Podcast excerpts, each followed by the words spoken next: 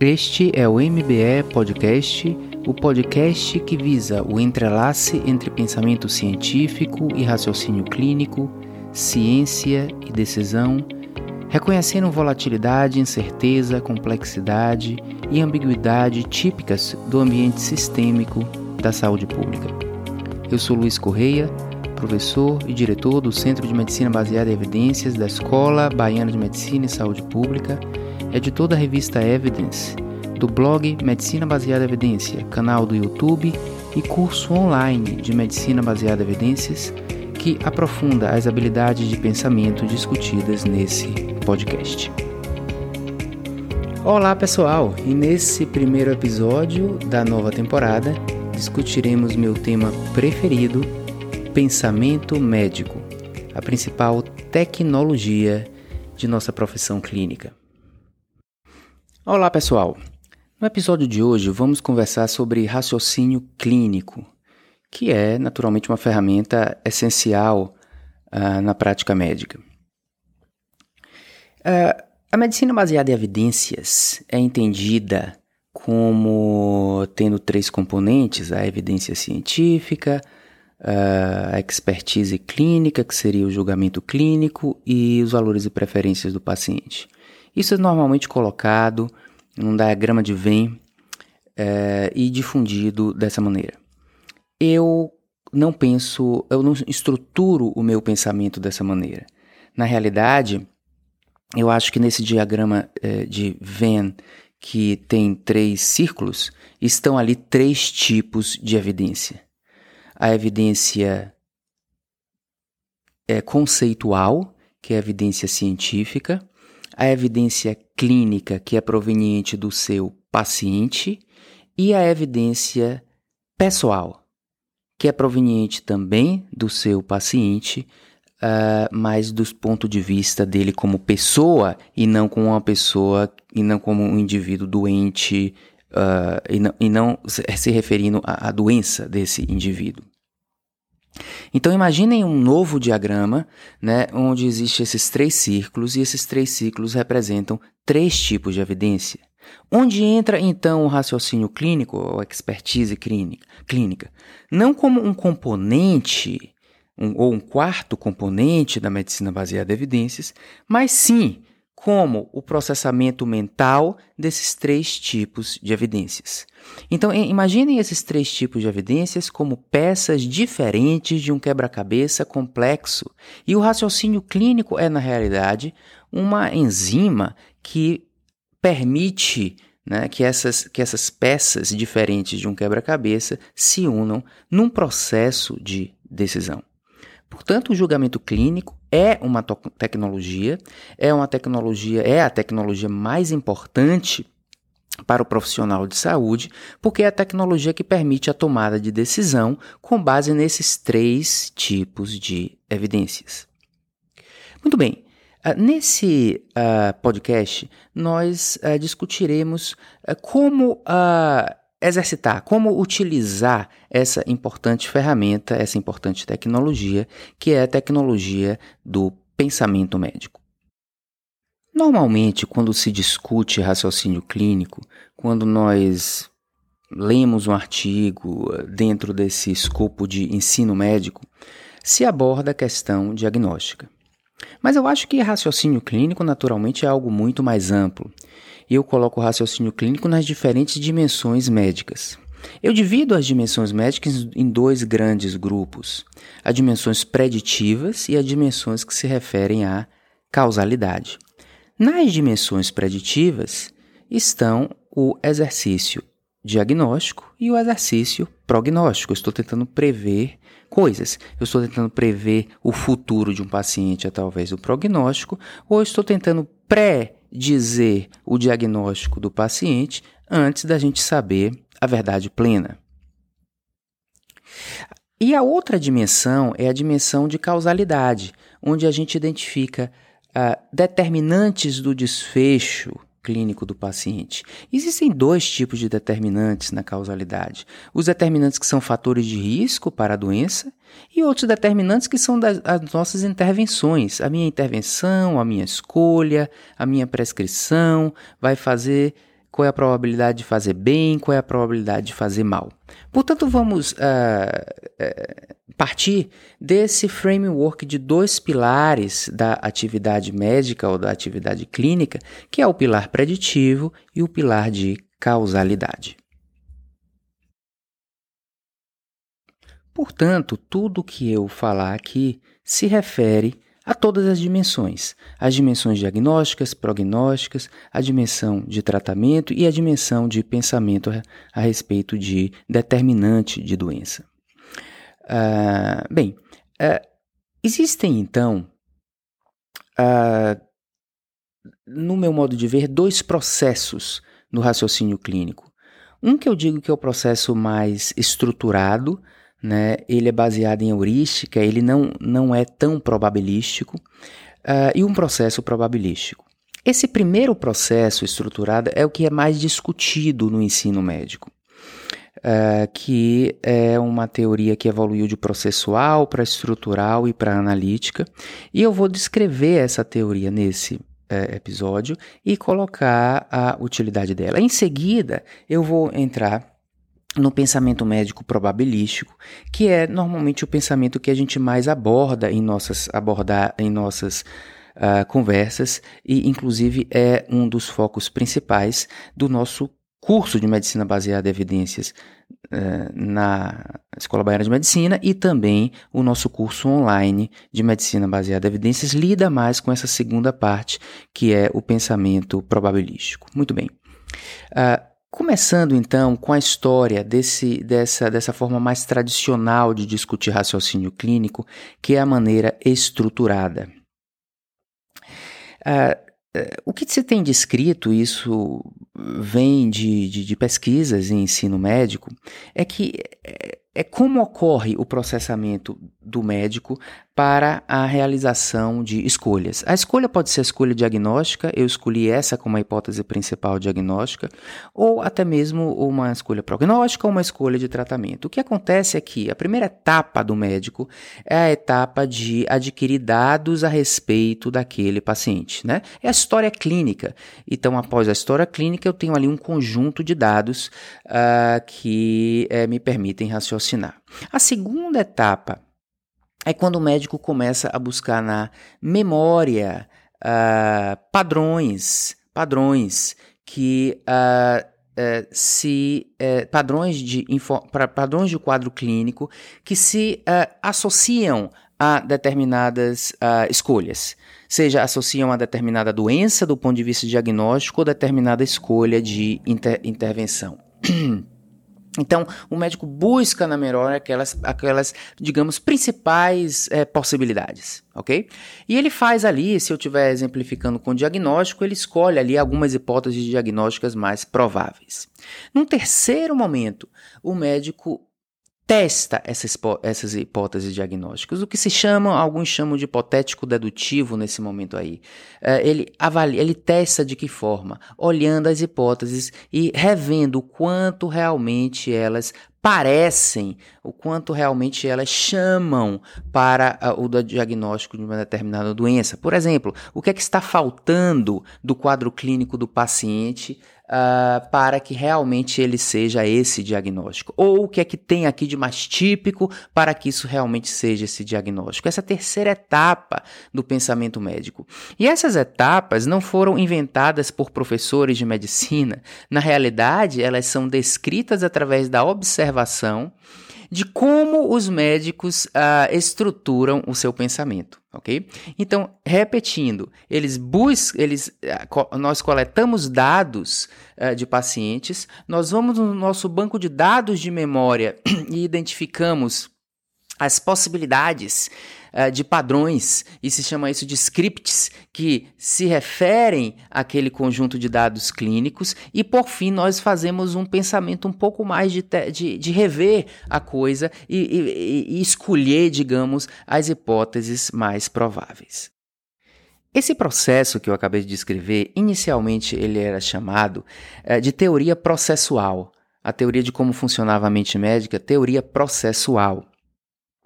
E ela uh, é processual porque descrevia uh, exatamente esse processo dessas três etapas.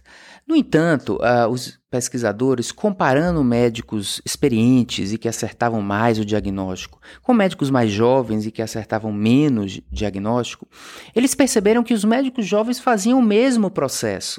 Os médicos mais experientes, os melhores médicos, não tinham um processo diferente. Então a teoria deixa de ser processual para ser estrutural. Por que estrutural? Porque o que diferencia, na realidade, o mais experiente do menos experiente é o banco de dados dele. Né? É a, a capacidade, a, é, é, é a, memória de um maior número de casos clínicos uh, e um maior número de padrões que podem se associar a diferentes doenças. Então passa a ser chamada de teoria estrutural. É curioso se questionar por que o, o médico jovem tem um processo igual ao médico mais experiente? Na realidade, é simples explicar isso, porque esse processo é um processo da mente humana, do ponto de vista investigativo. Ele não diz respeito apenas à atividade médica. Pensar assim não é, na realidade, ensinado uh, no, no curso médico. Né? Esse é um pensamento que nós fazemos em qualquer situação. Nós observamos uma situação, um conjunto de dados, nós buscamos na nossa memória as possibilidades de interpretação e depois nós testamos aquelas possibilidades de interpretação é, mentalmente. Portanto, esse processo não é um processo médico, é um processo humano no julgamento das coisas. Por isso que ele não diferenciar, não diferencia tanto um médico mais experiente e menos experiente. O que diferenciava, portanto, era a estrutura eh, de dados ali eh, na mente do indivíduo. Mas isso aí evolui para o chamado teoria analítica, porque ela é um pouco mais sofisticada no sentido de dizer que não é só a quantidade de padrões, mas também a capacidade de fazer ligações dos padrões com as, as potencialidades, com as, os possíveis diagnósticos. Então, a, fica mais analítico do que descritivo, e isso é chamado, portanto, de teoria uh, analítica. Então, isso resume uh, como uh, se discute o raciocínio clínico academicamente. E isso evolui para dizer como nós vamos treinar, portanto, o médico. É, o treinamento, portanto, do médico é baseado em exposição a número de casos. Exposição a casos. E quanto maior o número de casos ligados a determinados diagnósticos, o médico está, portanto, uh, armazenando aquelas, aquelas questões uh, no nosso computador mental. Observe então que esse é um processo basicamente de armazenamento de informações e utilização dessas informações. Embora nós, uh, de alguma maneira, tentamos escolher nesse processo o caso mais provável, a escolha do caso mais provável é baseado na sua semelhança.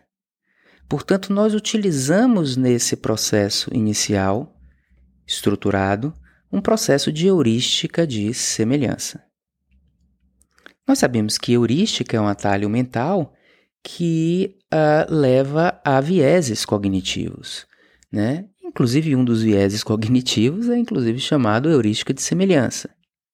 Portanto, nós podemos errar, embora a gente esteja querendo uh, estruturar as hipóteses numa ordem digamos, decrescente de probabilidade, nós não estamos usando exatamente o pensamento probabilístico.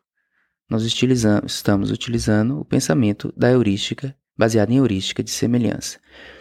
Uh, portanto, mas esse é um processo inicial. A heurística de semelhança não é um problema se a gente julgar isso como um processo inicial. Ok? Uh, então, eu considero, é isso que eu acabei de descrever e que é mais discutido como raciocínio clínico, como um processo intuitivo, embora alguns chamem de hipotético dedutivo, eu acho mais adequado chamar de intuitivo, porque mesmo no hipotético dedutivo você está usando a semelhança, você está usando mais o pensamento rápido. Portanto, ele é intuitivo para escolha das principais ideias que serão abordadas. A partir de agora, nós devemos passar para a segunda etapa, que é uma etapa probabilística. Mas antes de pensar, passar para essa etapa probabilística, eu quero chamar a atenção que existem formas de aprimorar esse processo intuitivo. As formas é estruturar ele melhor, tentar fazer com que o médico tenha uma metacognição em relação a esse próprio processo, uh, tente fazer de uma maneira um pouco mais devagar e pensando também nos próprios outros vieses cognitivos que podem estar ali o influenciando.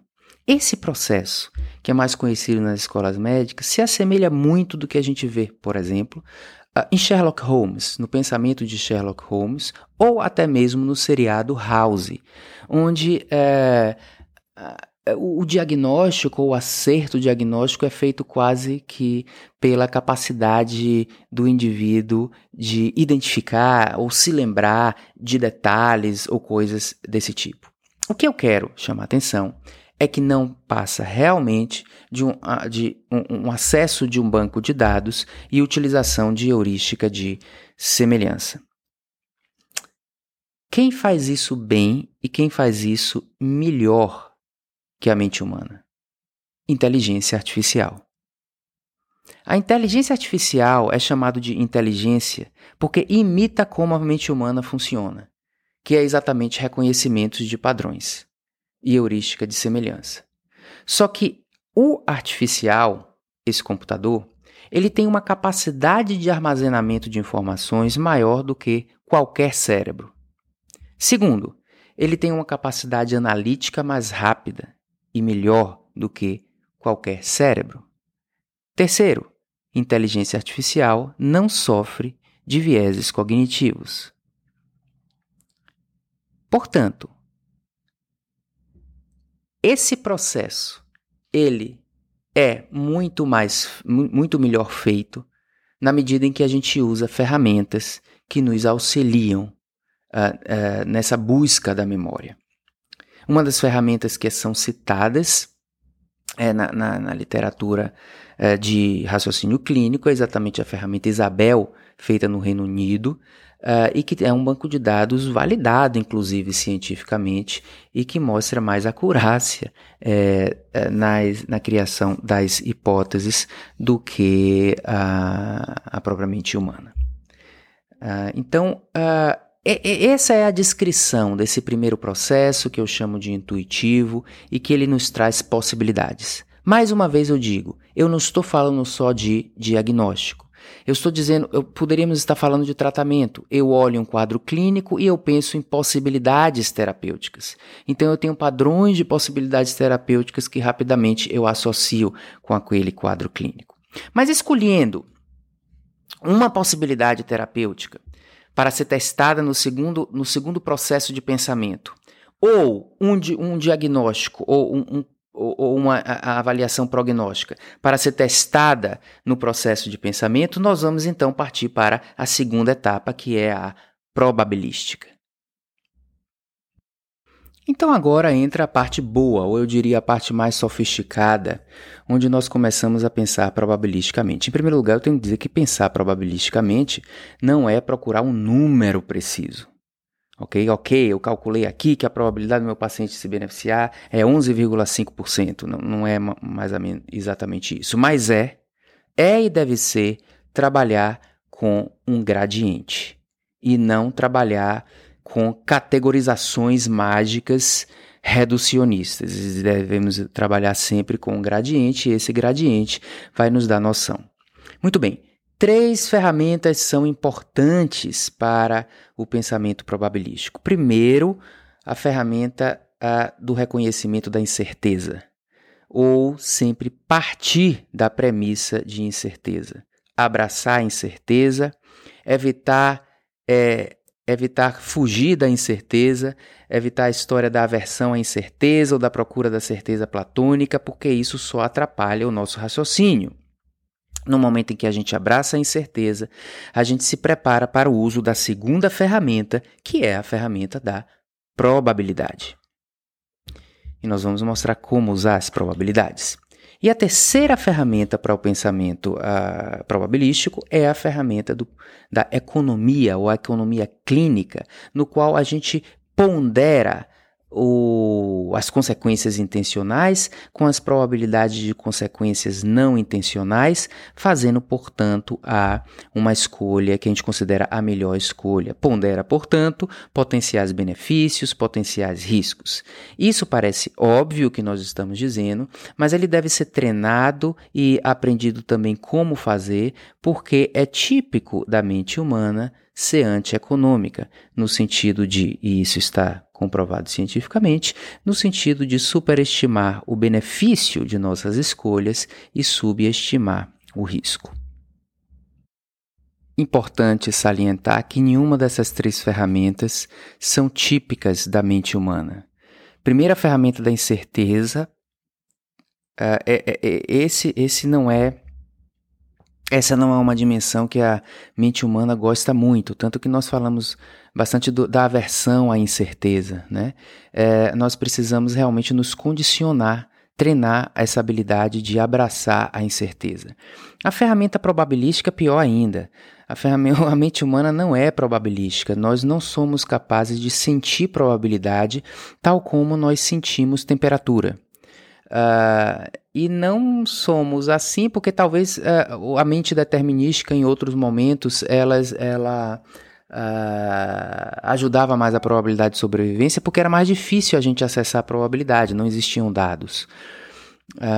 uma outra questão que realmente a gente não sente a probabilidade, que a probabilidade ela existe no background, a gente não vê ela acontecer no momento presente. A probabilidade é na verdade algo uh, invisível que vai uh, é, determinar a, a ocorrência ou não de um evento. O que a gente vê é um evento. Mas para saber a probabilidade em uma pessoa é impossível. A gente precisa pegar uma coletividade de pessoas para ver quantos por cento desse tipo de pessoa ocorreu o evento para a gente saber a probabilidade. Porque a gente não consegue ver em uma pessoa ou em uma situação. Isso dificulta realmente a mente humana de ser probabilística. E a terceira questão é que a mente humana de fato não é econômica, não precisa ir, ir para a medicina para ver isso. Uh, quando nós estamos uh, num processo de decisão, muitas vezes a gente faz a decisão por coisas de alto custo e de baixo valor. Né, de baixo benefício, né, uh, e daí o fato de que tantas pessoas não administram bem a sua própria vida financeira, o fato de que muitas vezes existem uh, marketing fazendo com que uma pessoa passe pela, pelo shopping, olha uma, uma roupa na vitrine e compra, apesar de muito cara, uh, sem, entender, sem fazer um raciocínio uh, de fato de mensurar o benefício e mensurar o custo adequadamente. Então a mente humana não tem essas dimensões muito bem uh, preparadas, a gente não nasce assim, portanto é um exercício de profissionalismo, na realidade, treinar essas formas de pensamento. Então, utilizando essas três ferramentas, nós vamos uh, agora mostrar as etapas da decisão. E eu divido então em três etapas a, o processo de julgamento clínico ou para processo de decisão. Essas três etapas vencem diferentes camadas de incerteza. O objetivo da primeira etapa é vencer a incerteza conceitual ok? Então, se eu estou pensando em usar um método diagnóstico ou prognóstico, ou se eu estou pensando em, em implementar, digamos, um tratamento no paciente, eu tenho que me perguntar se aquele tratamento ou aquele método diagnóstico tem, respectivamente, propriedade intrínseca de causar benefício ou propriedade intrínseca de predizer o fenômeno, respectivamente, eficácia e acurácia. Portanto, a eficácia e a acurácia não é tirada da evidência do paciente, nem da evidência da pessoa, ela vem daquela primeira evidência que é a evidência científica. Portanto, nós só podemos saber a probabilidade de que uma escolha nossa tenha um potencial benéfico na realidade, é, acessando as evidências científicas. E também não só se tem ou não eficácia e acurácia, mas o quanto existe de eficácia e acurácia naquele processo que é um processo que você está, na realidade, escolhendo uh, na sua decisão. Vamos pensar em tratamento para essa primeira discussão. Eu estou pensando em adotar um determinado tratamento e eu acesso a literatura e vejo que ele é eficaz, baseado em evidências de qualidade. Nesse momento aí eu venci a incerteza conceitual, que é a primeira parte. Uh, e eu devo avaliar também o quanto ele é eficaz. Se eu estou falando de tratamento, qual é a medida de incerteza conceitual?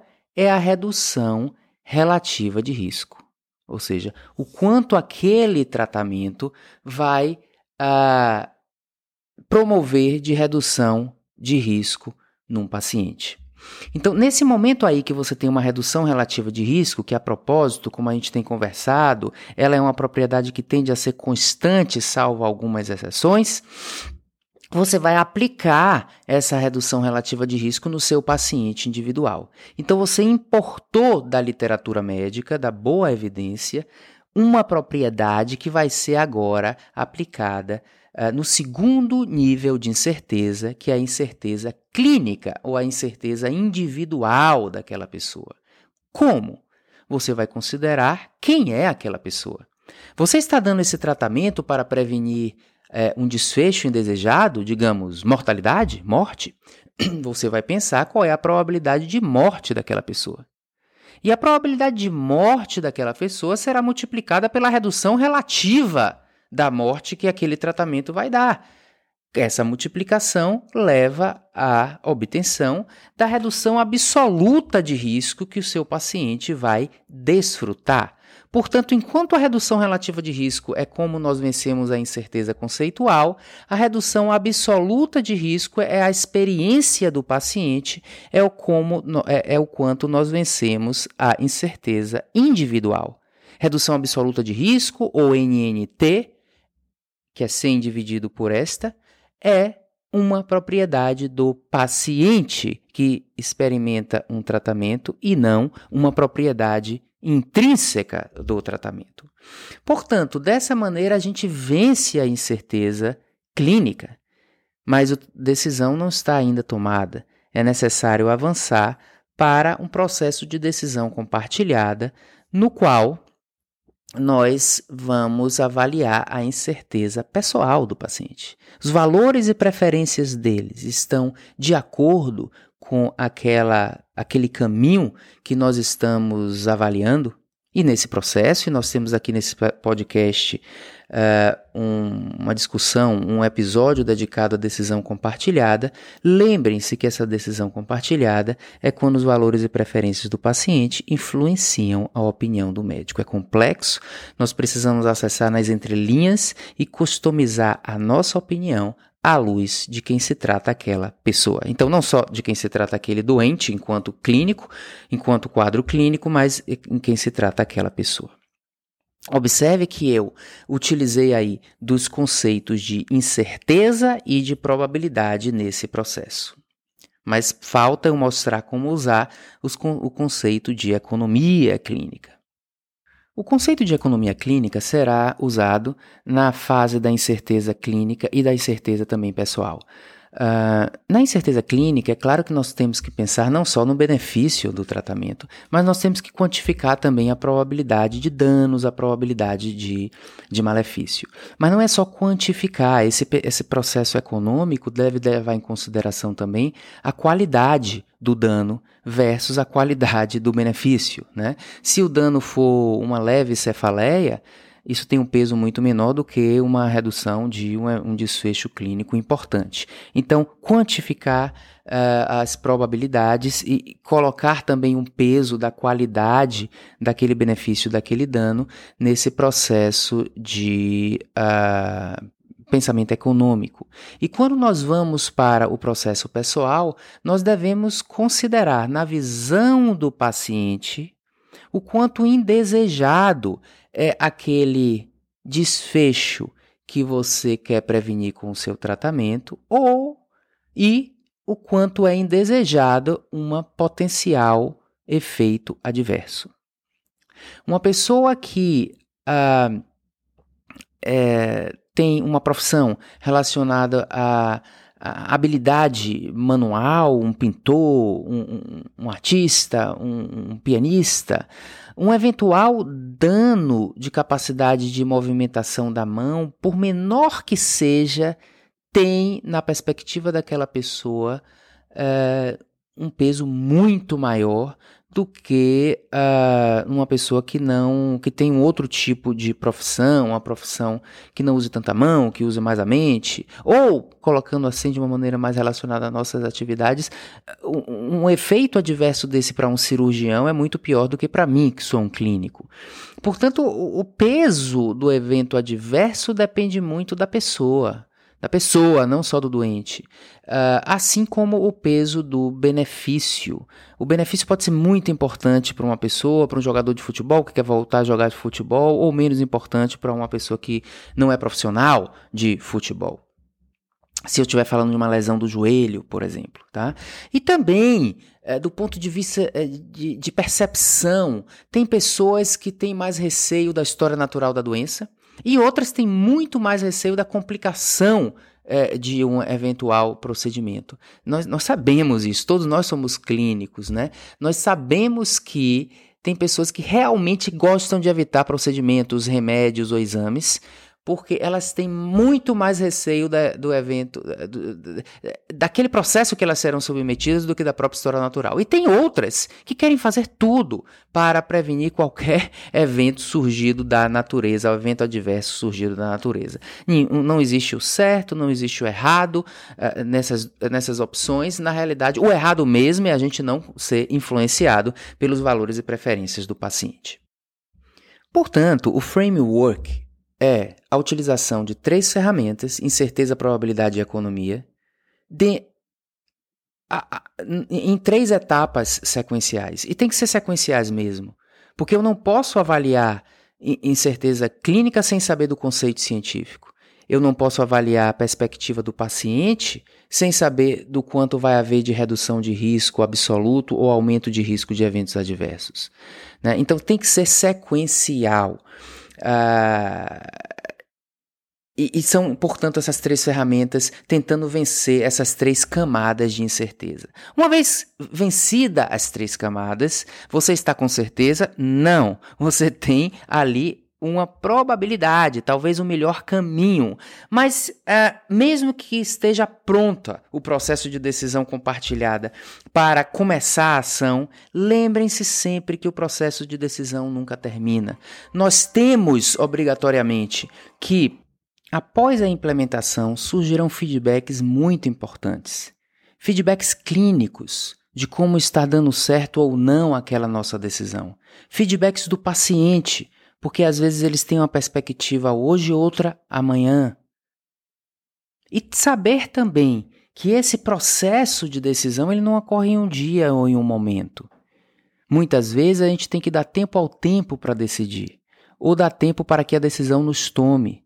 Portanto, entra uma perspectiva aí de slow medicine em muitas situações.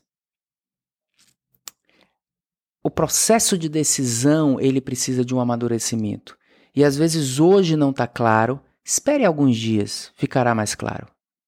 E mesmo quando ela tomada a decisão e implementada, avalie todo dia se aquela a, a, o feedback pra, e as sugestões é, do mundo que recebeu aquela decisão, se ela realmente é a melhor decisão. E mude de ideia. Esteja pronto a mudar de ideia. Não se apaixone por sua decisão. É isso aí, pessoal. Em 35 minutos eu tentei resumir o módulo é, de decisão clínica do nosso curso online de medicina baseada em evidências. Essas são as principais mensagens que a gente leva daquele módulo que aborda as coisas de uma maneira mais detalhada e profunda, mas acho que já é suficiente para ter uma ferramenta que vocês podem, no dia a dia clínico, estar tentando uh, estruturar dessa maneira e, e a habilidade vai aumentando na medida em que a gente já tem experiência e na medida em que a gente treina na prática clínica esse tipo de estruturação. Muito recentemente, Evandro Tinoco Mesquita e colaboradores publicaram um excelente artigo nos Arquivos Brasileiros de Cardiologia a respeito de raciocínio clínico e eu compartilho aqui com vocês, com a autorização deles, dele, a parte de nossa conversa pelo WhatsApp. Abraço a todos. o raciocínio clínico, é, eu, tenho, eu tenho tentado estudar e tentar segmentar para promover facilidade didática para os alunos. Tá? Mas eles, obviamente, se conectam todos. E, e a gente tem discutido quatro modelos. Né? O modelo ligado ao diagnóstico, e, obviamente, se você parte do diagnóstico errado, está né? Tá tudo absolutamente perdido. O raciocínio clínico terapêutico, abandonado né? na formação do médico e entregue à churrascaria. E, obviamente, a, a, não há dúvida que a medicina baseada em evidência tem um papel central é, nessa área, não é? cada vez mais. O terceiro tipo de raciocínio é o raciocínio clínico ligado ao prognóstico. E suas ferramentas não é? de prognóstico. Não é? E, obviamente, a tomada de decisão terapêutica, obviamente, envolve prognóstico. E, obviamente, isso hoje é uma, uma ciência. Né? E a quarta é esse que eu passei aqui, é, que está muito bem explorado nesse artigo, que é o raciocínio clínico do gerenciamento do cuidado. Isso hoje é o que leva, muitas das vezes, o profissional médico a ser demitido. É quando a, a gestão do cuidado e as tomadas de decisão em relação ao gerenciamento de cuidado é absolutamente inapropriada. Interna quem não precisa, libera quem quer para internar, é, não informa o momento da alta, não gerencia a, a solicitação dos exames, não, não organiza uma experiência do paciente, não comunica. Então, esse talvez seja uma das áreas para a gente discutir. Mas, obviamente, a metacognição é fundamental, né? Porque sempre trabalhamos com incertezas e sempre né, com o nosso viés humano né, de acharmos que somos especiais e infalíveis. Né?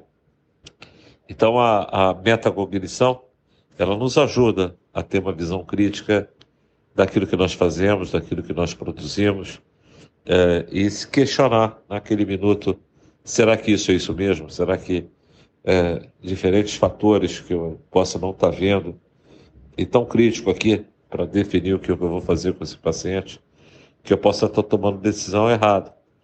Hoje eu estava vendo um caso de sarcoidose, né?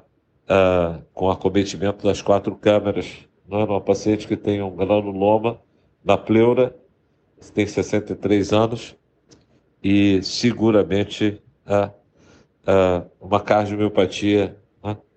é, com acometimento da sarcoidose. A única coisa atípica é o acometimento das quatro câmaras, mas com fibrose na parede inferior. Normalmente é no septo. E tinha um detalhe que eu tinha perdido, uh, e obviamente, né, antes de ir embora, a residente falou: Doutor Evandro, vale a pena testá-la para Chagas? Né? Niterói, nós temos três pacientes com Chagas né, na cidade. Aí eu perguntei para ela: né, é, ela tem história epidemiológica positiva? Ela falou, sim, senhor. Ela tem história epidemiológica positiva. Ela morou, morou em casa de Pau a Pique e teve contato com o barbeiro. E, e obviamente, natural do Nordeste. E aí, aquele é, BRD, é, o BAV de primeiro grau, o bloqueio posterior, é, pode ser sarcoidose? Pode mas uh, obrigatório. Né? E você vê como é que a forma da informação uh, leva a gente a tomar decisão. E, e obviamente, uh, foi um caso que a clínica médica me apresentou para discutir uma insuficiência cardíaca. o residente estava interessado em falar, a, a residente da cardiologia, de mandá-la tomar os quatro fantásticos, né? É, as quatro drogas né? que hoje a mídia chama dos Quatro Fantásticos. E eu falei que os Quatro Fantásticos, ela são as duas R2 e os dois R1. Né? E que os medicamentos eles atuam, têm seus efeitos, mas o mais importante é a gente saber que cardiopatia a gente está lidando e, obviamente, poder cuidar do paciente é, a partir do diagnóstico correto. Obrigado por compartilhar a sabedoria, Evandro, e até a próxima conversa.